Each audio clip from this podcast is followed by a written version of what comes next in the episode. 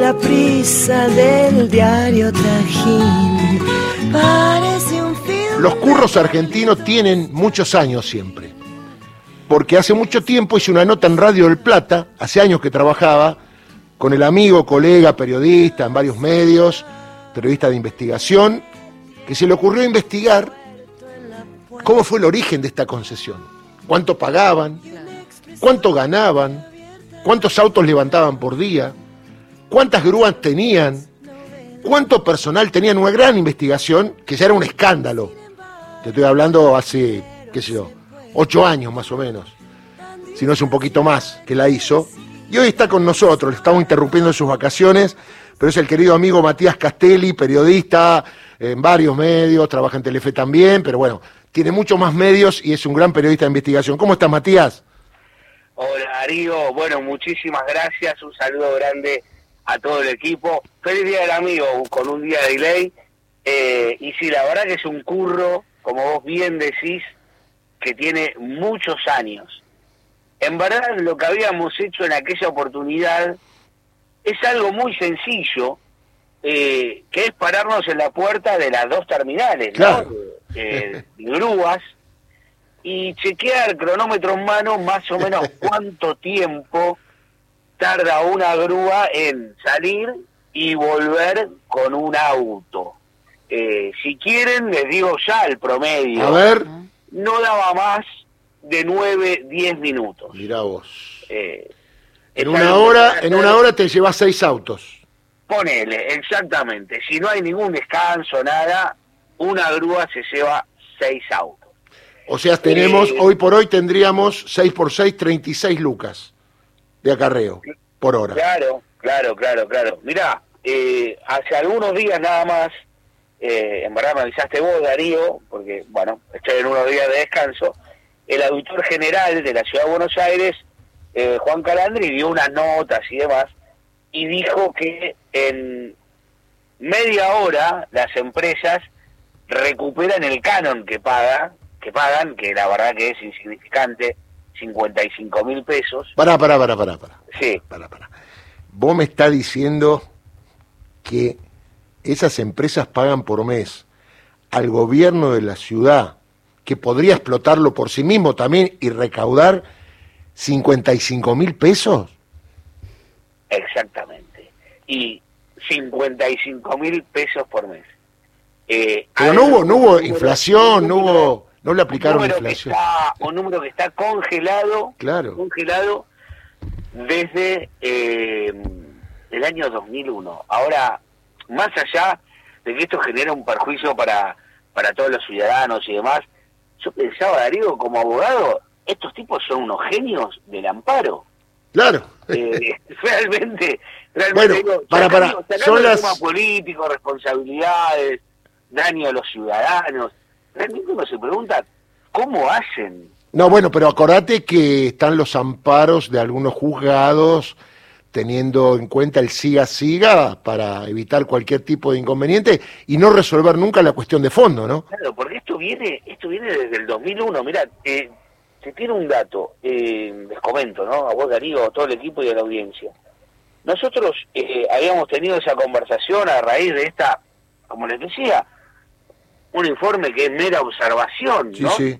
Eh, en el 2016, octubre del 2016. Pensábamos que había sido un poquito antes, pero no es tan lejano en el tiempo. En aquel momento el tema era que el acarreo pasaba de 600 a 750 pesos. Ujú. 2016. Hoy está en 6.000. O Claro. sea, se multiplicó por 10 el acarreo del 2016 a hoy. Pero el canon que paga está desde el 2001.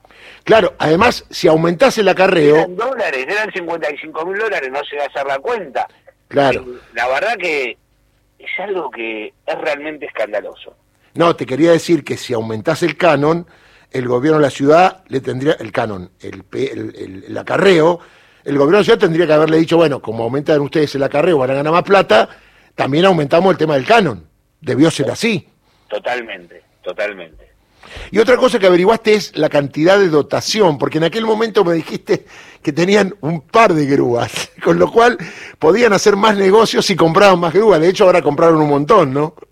Mira, uno lo, lo, lo, lo, que observa estando ahí, una, una cuestión más o menos reciente, también vinculada a la agenda periodística, fue cuando eh, volvieron la grúa después del paréntesis del COVID, ¿no?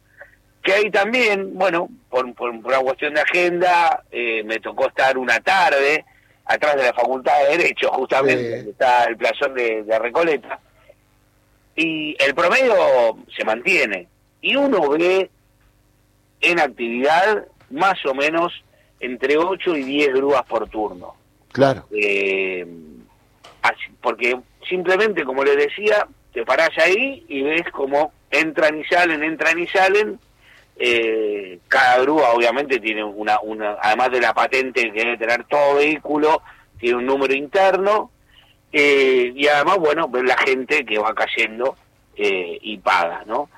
Como ustedes decían antes, uno puede llegar a discutir la multa, pero no puede discutir el acarreo, porque te queda el auto, uno no lo puede utilizar, te queda el auto incautado, y por otro lado también es muy caro el estacionamiento que te cobran por tener el auto incautado. Eh, pero si me permiten, Darío, yo, hay algo que con lo que se combina esto, que es la imposibilidad de hacer algo serio, ¿no? Con, con el tema tránsito Sí. en una en una ciudad, más allá de, del tema este escandaloso, porque también me ha tocado hace muy poco tiempo entrevistar, por ejemplo, a un vecino que, que sufre una discapacidad y a la que cada vez que le ponen un auto en la puerta, algún vivo o algún desprevenido, eh, puede pasar días hasta que logra sacarlo. Sí, porque, digamos, está muy concentrado el tema de grúas y muy efectivo en la zona donde está medido, donde hay que pagar, negocio. Y no hay ningún sistema de grúa si vos tenés un inconveniente. Es verdad. Mira, ustedes lo debe ver eh, cuando ve un vehículo que lleva años estacionado en la puerta de su casa, que ya tiene no solamente hojas, sino que ni siquiera se le ven los vidrios por la suciedad, y que nadie lo levanta. Sí, tal Entonces, cual. Realmente uno espera el momento en el que con decisión política se termine, eh, una, un- o digamos, se actualice una concesión que a todas luces eh, hay que, cuanto menos actualizarla, sino cancelar y decir, bueno, busquemos a... No, hablemos, llamemos una licitación y que se, claro, llamemos una licitación y punto. Exactamente.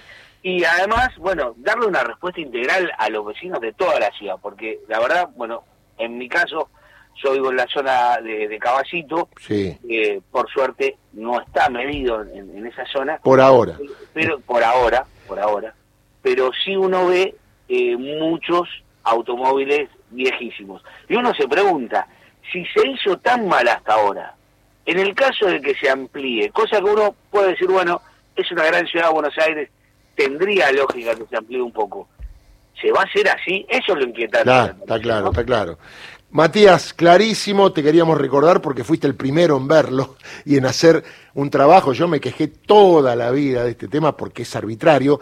Y acordate que esto tuvo consecuencias jurídicas cuando alguien se quedó en el auto y no quería que se lo lleven y se lo llevaron y hubo una jurisprudencia de la Cámara del Crimen diciendo que llevarse a alguien que está en el auto con la grúa cometen el delito de privación ilegal de la libertad porque vos te tenés que llevar al auto y no la persona que está dentro, ¿te acordás? ¿No? Total, el debate total. que se armó.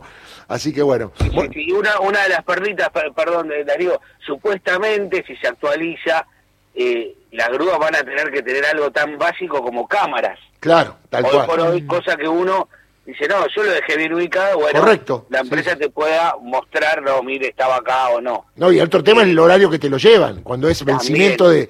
vos- Y el tema con la aplicación ahora, ¿cómo haces con el vencimiento? Complicado eso, ¿no? Eh, que te lo sacaban dos minutitos antes. Tal cual, tal Eh, cual. tal como cual. les decía, el- eh, todo, toda la actualidad es muy inquietante si esto se, eh, se expande, ¿no? Bueno, a ver si este, este pasado tan malo permite mejorar un poco el sistema. La verdad que no lo sabemos, ahí es pura conjetura.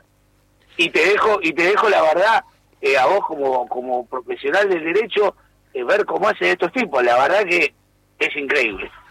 Bueno, amigo, eh, que descanses ahí en Miramar, te mando un abrazo y no cortes, así escuchás el cierre que le hacemos. Ahora voy a ponerte al aire una música, un recuerdo de quien ha sido desde aquel momento mi ídolo. ¿eh? Absolutamente, escucha. Abrazo, gracias. Chao.